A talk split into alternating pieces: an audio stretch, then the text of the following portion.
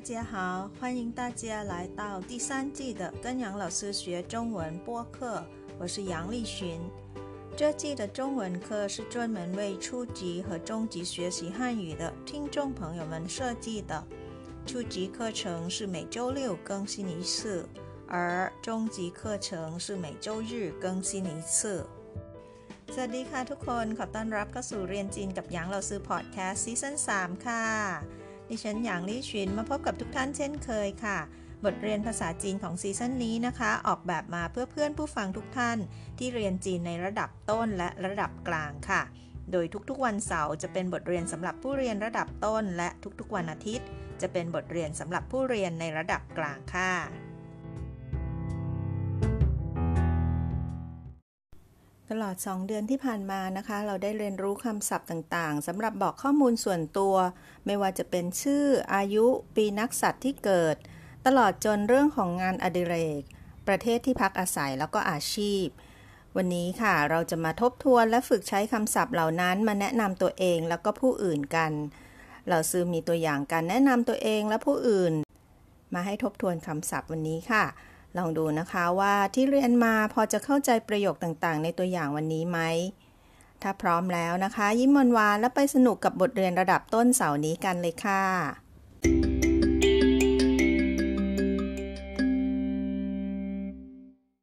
ไปดูศัพท์ของเราวันนี้ก่อนค่ะคำว่าเจี้ยเช่าเจี้ยเช่าหมายถึงแนะนำค่ะ ไปดูพินอินของตัวนี้กันเลยนะคะคำว่าเจี้ยมีเจเป็นพยัญชนะค่ะ ส่วนสระนะคะก็เป็นสระผสม มีตัว i กับตัว e นะคะ ออกเสียง e กับเอค่ะเออย่างนี้นะคะ และวรรณยุกต์เสียงที่ 4 ค่ะ เดี๋ยวเรามาผ่านตัวนี้พร้อมเหล่าซื้อนะคะ เสียง j ก็คือ g เอเจเจเจเจเจเจอีกรอบนะคะ g e j เจ เจเจเจเจตอนนี้ไปดูอีกตัวหนึ่งค่ะคำว่าเช่านะคะ พยัญชนะก็คือตัว sh ออกเสียงว่าชื่อส่วนสระผสมค่ะ มี a กับ o นะคะ r กับ o ค่ะ เอาวรรณยุกต์เสียงที่ 4 เหมือนกันค่ะ มาผ่านพร้อมเหล่าซื้อนะคะชื่อเอาเช่าเช่าเฉาเฉาเช่า อีกรอบค่ะชื่อเอาเช่าเช่าเฉาเฉาเช่าเจี้ยเช่าเจี้ยเช่าหมายถึงแนะนำค่ะ ไปดูวิธีการเขียน 2 ตัวอักษรนี้นะคะคำว่าเจี้ยมีทั้งหมดแค่ 4 ขีดเท่านั้นค่ะ ไม่ยากนะคะเดาออกนะคะ เริ่มจากเส้นนี้ค่ะ เส้นที่ 1 แล้วก็ไปที่เส้นที่ 2 นะคะ แล้วก็ 3 4 ค่ะ เริ่มจากบนลงล่างแล้วก็จากซ้ายไปขวานะคะ ตามหลักการการเขียนภาษาจีนค่ะคำว่าเจี้ยมี 4 ขีดนะคะ เดี๋ยวดูคำว่าเช่าก่อนแล้วค่อยพอสแล้วหยุดฝึกเขียนค่ะ ไปดูคำว่าเช่านะคะ เริ่มจากเส้นนี้ก่อนค่ะ เส้นที่ 1 นะคะ เส้นที่ 2 เส้นที่ 3 ปัดขึ้นค่ะ ส่วนเส้นที่ 4 ก็คือด้านนี้นะคะ 5 เป็นสี่เหลี่ยมมี 3 ขีดจำได้นะคะ เส้นที่ 6 เส้นที่ 7 แล้วก็เส้นที่ 8 ค่ะเศร้ามีทั้งหมด 8 ขีดด้วยกันค่ะเอาละค่ะ ลองพอสตรงนี้นะคะ แล้วลองฝึกเขียนคำว่าเจี้ยเศร้าให้คล่องๆ ก่อนที่จะไปต่อค่ะคำว่าเจี้ยเศร้าหมายถึงแนะนำค่ะ เดี๋ยวเรากลับมาดูตัวอย่างการแนะนำตัวเองกันก่อนค่ะจื้อหัวเจี้ยเศร้าจื้อหัวเจี้ยเศร้าการแนะนำตัวเองำว่าจื้อหวอหมายถึงตัวเองค่ะจื้อหวอเจี้ยเช่าก็คือการแนะนำตัวเองนะคะ วันนี้เราซื้อมีตัวอย่างการแนะนำตัวเองมาฝาก 2 ตัวอย่างด้วยกันค่ะ ไปดูตัวอย่างแรกนะคะ ไปฟังเธอคนนี้ค่ะ แนะนำตัวเธอเองนะคะ เดี๋ยวเราลองฟังเต็มๆก่อนแล้ว เดี๋ยวเราค่อยกลับมาดูความหมายแต่ละประโยคกันค่ะ你们好，我来自我介绍一下。 我叫玛丽，我来自美国，我是一名医生。我喜欢看书和听音乐，很高兴认识你们。 เดี๋ยวเราไปดูความหมายของตัวอย่างนี้นะคะ ทีละประโยคกันค่ะ你们好ก็คือสวัสดีพวกเธอ我来自我介绍一下ขอฉันแนะนำตัวเองหน่อยนะคะ我叫玛丽 คำว่าเจ้าจำได้นะคะ เป็นการแนะนำชื่อตัวเองค่ะ我叫玛丽ฉันชื่อแมรี่我来自หลายจื้อก็แปลว่ามาจากนะคะ ตามด้วยประเทศที่เราอาศัยอยู่นะคะ我来自美国ฉันมาจากประเทศสหรัฐอเมริกาเหมกัวจำได้นะคะ สหรัฐอเมริกาค่ะ我是一名医生ตอนนี้เธอบอกว่าอาชีพของเธอค่ะ เ ธอเป็นคุณหมอนั่นเองนะคะอีเชิงหมายถึงคุณหมอค่ะคำศัพท์เหล่านี้ที่สีแดงๆนี้นะคะ เราเคยเรียนไปหมดแล้วค่ะ ถ้าใครยังจำไม่ได้ลองย้อนกลับไปทบทวนบทเก่าๆดูนะคะดูในเพลย์ลิสต์ระดับต้นก็ได้ค่ะ ต่อนะคะ我喜欢看书和听音乐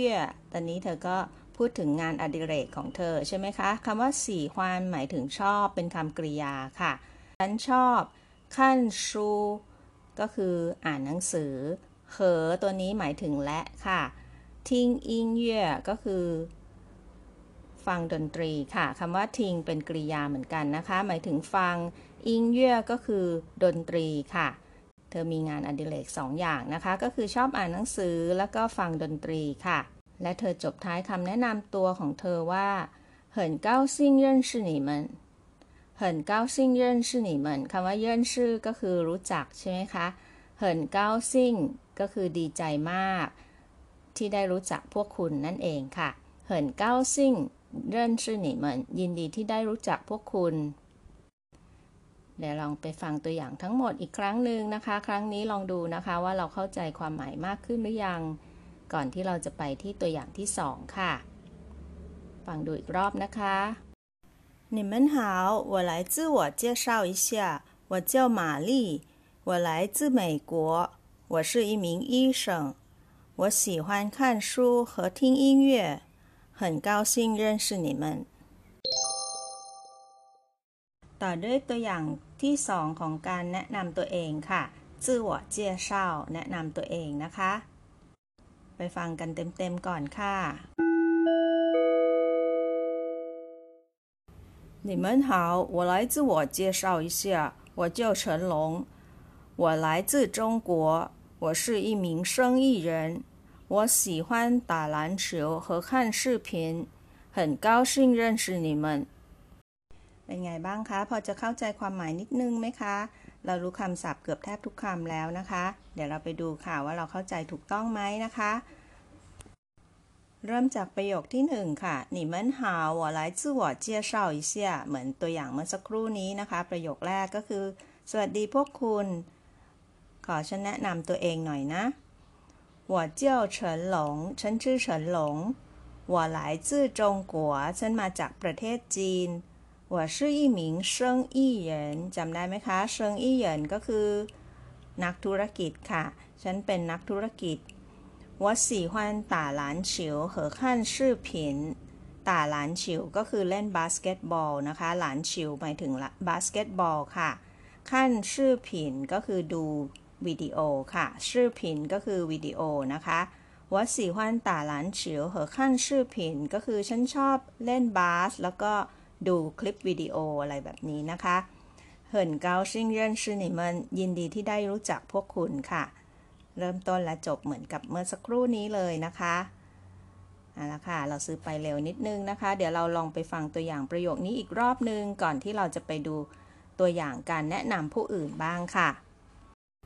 你们好我来自我介绍一下我叫陈龙我来自中国我是一名生意人我喜欢打篮球和看视频，很高兴认识你们。 介绍别人การแนะนำผู้อื่น เดี๋ยวเราจะมีสองตัวอย่างประโยคของการแนะนำผู้อื่นมาให้เรียนรู้กันค่ะ คนแรกนะคะ ไปดูการแนะนำคุณพ่อค่ะ ป้าปะหมายถึงพ่อค่ะ ไปฟังก่อนนะคะ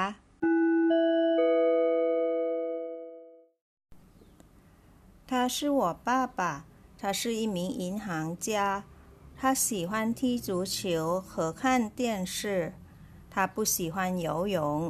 我爱我爸爸ไม่ยากนะคะ บทแนะนำตัวเองนี้นะคะ มีแค่ 5 ประโยคค่ะ เหมือนการแนะนำตัวเองเมื่อสักครู่นี้นะคะ เพียงแต่เปลี่ยนคำสรรพนามจากวอกลายเป็นทานั่นเองนะคะ ทาก็คือเขาผู้ชายค่ะตัวนี้ เริ่มต้นด้วยทาชื่อวป้าป่ะเขาคือพ่อของฉัน他是一名银行家银行家ก็คือนายธนาคารจำได้นะคะ เขาเป็นนายธนาคารนั่นเองค่ะ他喜欢踢足球和看电视ตอนนี้พูดถึงงานอดิเรกของคุณพ่อค่ะว่า ท่านชอบทีจูฉิวก็คือเตะฟุตบอลนะคะเหอแปลว่าและขั้นเตี้ยนชื่อก็คือดูทีวีค่ะถ้าผู้สีฮวนโยหยงคุณพ่อไม่ชอบว่ายน้ำค่ะโยหยงหมายถึงว่ายน้ำนะคะ และปิดท้ายประโยคแนะนำคุณพ่อว่าหัวอ้ายหัวป้าปะ ผมรักพ่อนะคะ หรือว่าหนูรักพ่อค่ะ เดี๋ยวฟังดูอีกรอบนึงค่ะ他是我爸爸他是一名银行家他喜欢踢足球和看电视他不喜欢游泳我爱我爸爸ตอนนี้ไปดูการแนะนำถงเฉวยบ้างนะคะ ถงเฉวยก็คือเพื่อนนักเรียนค่ะ ไปฟังกันก่อนนะคะ 他叫张楠是我同学他今年十二岁属兔他来自老挝他喜欢看小说和弹钢琴他不喜欢玩游戏我们是好朋友บทแนะนำเพื่อนนักเรียนบทนี้ยาวสักนิดนึง แล้วก็มีรายละเอียดเพิ่มเติมมาจากตัวอย่างข้างต้นทั้ง 3 ตัวอย่างนะคะ ไปดูกันค่ะ ทาเจียวจางหนานก็คือเธอชื่อจางหนาน ทาตัวนี้เป็นทาผู้หญิงนะคะ ชื่อหัวถงเสียก็คือเพื่อนเพื่อนนักเรียนของฉัน ทาจินเหนียนสือเอ้าซุยจินเหนียนก็คือปีนี้ค่ะสือเอ้าคือเลขเท่าไหร่นะคะสือก็คือสิบเอ้าคือสองค่ะซุยก็หมายถึงอายุใช่ไหมคะ ก็แปลว่าปีนี้เธออายุ 12 ปีค่ะ ยังเด็กอยู่เลยนะคะ สู่ทู่คำว่าสู่ก็คือเกิดปีอะไร ตามด้วยปีนักสัตว์ต่างๆค่ะ ทู่ก็คือปีกระต่ายนั่นเองนะคะ ประโยคนี้นะคะถ้าจีเนียนสือซุยเธออายุ 12 ปีแล้วปีนี้นะคะ สู่ทู่เกิดปีกระต่าย ถ้าหลายจื้อเหล่าวอเธอมาจากประเทศลาวค่ะเหล่าวอแปลว่าประเทศลาวนะคะถ้าสี่ขวันขั้นเสี่ยวชัว ขั้นเสียวชัวก็คืออ่านนิยายค่ะเหอแล้วก็ฐานกลางฉิน ดีดเปียโนนะคะกลางฉินคือเปียโนค่ะ ถ้าสี่ขั้นขั้นเสียวชัวเหอฐานกลางฉิน เธอชอบอ่านนิยายแล้วก็เล่นเปียโนค่ะถ้าปู้สี่ขั้นหวาโยซี่ อันนี้มีเพิ่มเติมนะคะว่า เธอไม่ชอบเล่นเกมค่ะ หวานโยซี่โยซี่หมายถึงเกมนะคะ ถ้าผู้สีฮวนหวานโยซี่เธอไม่ชอบเล่นเกมค่ะ ปิดท้ายคำแนะนำเพื่อนนักเรียนด้วยประโยคนี้ค่ะ我们是好朋友我们ก็คือพวกเรา是好朋友เป็นเพื่อนสนิทกัน หรือว่าเป็นเพื่อนที่ดีต่อกันค่ะ我们是好朋友พวกเราเป็นเพื่อนสนิทกัน เดี๋ยวลองฟังบทแนะนำเพื่อนนักเรียนนี้อีกครั้งหนึ่งนะคะ ลองดูว่าเข้าใจมากขึ้นหรือเปล่าค่ะ 他叫张楠是我同学他今年十二岁属兔他来自老挝他喜欢看小说和弹钢琴他不喜欢玩游戏我们是好朋友และทั้งหมดนี้นะคะก็คือตัวอย่างการแนะนำตัวเองจื้อหัวเจียเช่าและก็การแนะนำผู้อื่นนะคะ เจียเช่าเปียเหรินทั้งหมดของบทเรียนในวันนี้ค่ะ เดี๋ยวเรากลับมาหลังตู้เหอฟู่สีอ่านออกเสียงแล้วก็ทบทวนกันค่ะ เจียเช่าเจียเช่าเจียเช่าแนะนำจื้อหัวจื้อหัว自我ตัวเอง你们好我来自我介绍一下 你们好我来自我介绍一下สวัสดีพวกคุณ ขอฉันแนะนำตัวเองหน่อยนะ我叫玛丽 我叫玛丽ฉันชื่อแมรี่我来自美国我来自美国ฉันมาจากสหรัฐอเมริกา我是一名医生我是一名医生ฉันเป็นหมอ 我喜欢看书和听音乐。我喜欢看书和听音乐。ฉันชอบอ่านหนังสือแล้วก็ฟังเพลง很高兴认识你们很高兴认识你们ยินดีที่ได้รู้จักพวกคุณ ต่อกันที่ตัวอย่างแนะนำตัวเองอีกชุดหนึ่งค่ะจื่อหวอเจียเชาก็คือการแนะนำตัวเองนะคะ你们好我来自我介绍一下你们好我来自我介绍一下สวัสดีพวกคุณ ผมขอแนะนำตัวหน่อยนะ我叫陈龙ผมชื่อเฉินหลง我叫陈龙我来自中国我来自中国ผมมาจากประเทศจีน我是一名生意人 我是一名生意人ผมเป็นนักธุรกิจ我喜欢打篮球和看视频我喜欢打篮球和看视频ผมชอบเล่นบาสและดูวิดีโอ很高兴认识你们很高兴认识你们ยินดีที่ได้รู้จักพวกคุณ ตอนนี้ไปฝึกอ่านตัวอย่างประโยค การแนะนำคุณพ่อบ้างค่ะ ป้าป่ะพ่อ ป้าป่ะ他是我爸爸他是我爸爸เขาเป็นพ่อของฉัน他是一名银行家他是一名银行家พ่อเป็นนายธนาคาร他喜欢踢足球和看电视 他喜欢踢足球和看电视พ่อชอบเตะบอลและดูทีวี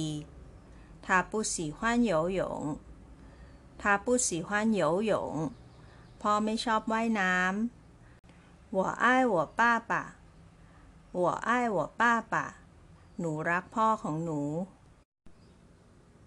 ไปต่อที่การแนะนำถงเฉวียถงเฉวียเพื่อนนักเรียน 他叫张楠，是我同学。他叫张楠，是我同学。เธอชื่อจางหนานเป็นเพื่อนนักเรียนของผม他今年十二岁属兔他今年十二岁属兔ปีนี้เธออายุ12ปี เกิดปีกระต่าย他来自老挝他来自老挝 เธอมาจากประเทศลาว他喜欢看小说和弹钢琴他喜欢看小说和弹钢琴เธอชอบอ่านนิยายและเล่นเปียโน他不喜欢玩游戏他不喜欢玩游戏เธอไม่ชอบเล่นเกม我们是好朋友我们是好朋友พ วกเราเป็นเพื่อนสนิทกัน เดี๋ยวเราไปดูศัพท์เพิ่มเติมวันนี้ค่ะซื่อหวอซื่อหวอหมายถึงตัวเองค่ะ อีกคำหนึ่งนะคะเปียเหรินเปียเหรินคนอื่นค่ะ ศัพท์เพิ่มเติมอีกคำหนึ่งค่ะ ถงเฉวียถงเฉวียเพื่อนนักเรียน และสุดท้ายค่ะ เผิงโยเผิงโยหมายถึงเพื่อนนะคะ ตอนนี้เราซื้อขอฝากกันบ้านไว้ให้ค่ะ ขอให้เราลองเขียนบทนะคะจื้อหัวเจียเช่าอีกสักรอบหนึ่งครั้งนี้นะคะ ขอให้เขียนรายละเอียดเพิ่มเติมนะคะ เพิ่มงานอดิเรกเข้าไปหรือว่าอาชีพเข้าไปด้วยนะคะ หรือว่าจะเป็นประเทศที่เรามาจากด้วยก็ได้ค่ะ หรือไม่เช่นนั้นนะคะ ลองเขียนอีกบทหนึ่งค่ะ ก็คือบทเจียเช่าเปียเหยินแนะนำผู้อื่นค่ะ เจียเช่าเปียเหยิน จะแนะนำคนในบ้านนะคะ หรือว่าจะแนะนำเพื่อนสนิทหรือว่าเพื่อนร่วมงานอะไรก็ได้นะคะเจียเช่าเปียเหรินลองเขียนมาสัก4-5ประโยคนะคะ ลองดูฝึกใช้คำศัพท์ที่เรียนมาตลอด 2 เดือนที่ผ่านมาค่ะ เดี๋ยวเราสื่อจะได้ตรวจให้นะคะ ก่อนจากกันไปนะคะ เราซื้อมีข่าวมาแจ้งให้ทราบค่ะ เรียนจีนกับหยางเราซื้อมีช่อง YouTube แล้วนะคะ เราซื้อใส่ลิงก์ไว้ให้ในช่องรายละเอียดของทุกๆ ตอนแล้วค่ะ ฝากกดไลค์ กดแชร์ กด subscribe แล้วก็กดกระดิ่งให้เราซื้อด้วยนะคะ ส่วนคอมเมนต์ต่างๆ ก็ยังคงส่งมาที่อีเมลของเราซื้อได้เช่นเคยค่ะ อยู่ในช่องรายละเอียดเช่นเดิมนะคะ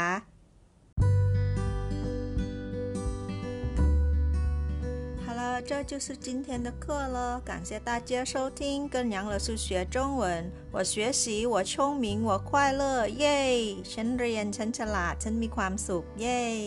ขอบคุณทุกท่านที่ติดตามรับฟัง พบกันใหม่ครั้งหน้า สวัสดีค่ะเสียชื่อใจเจียน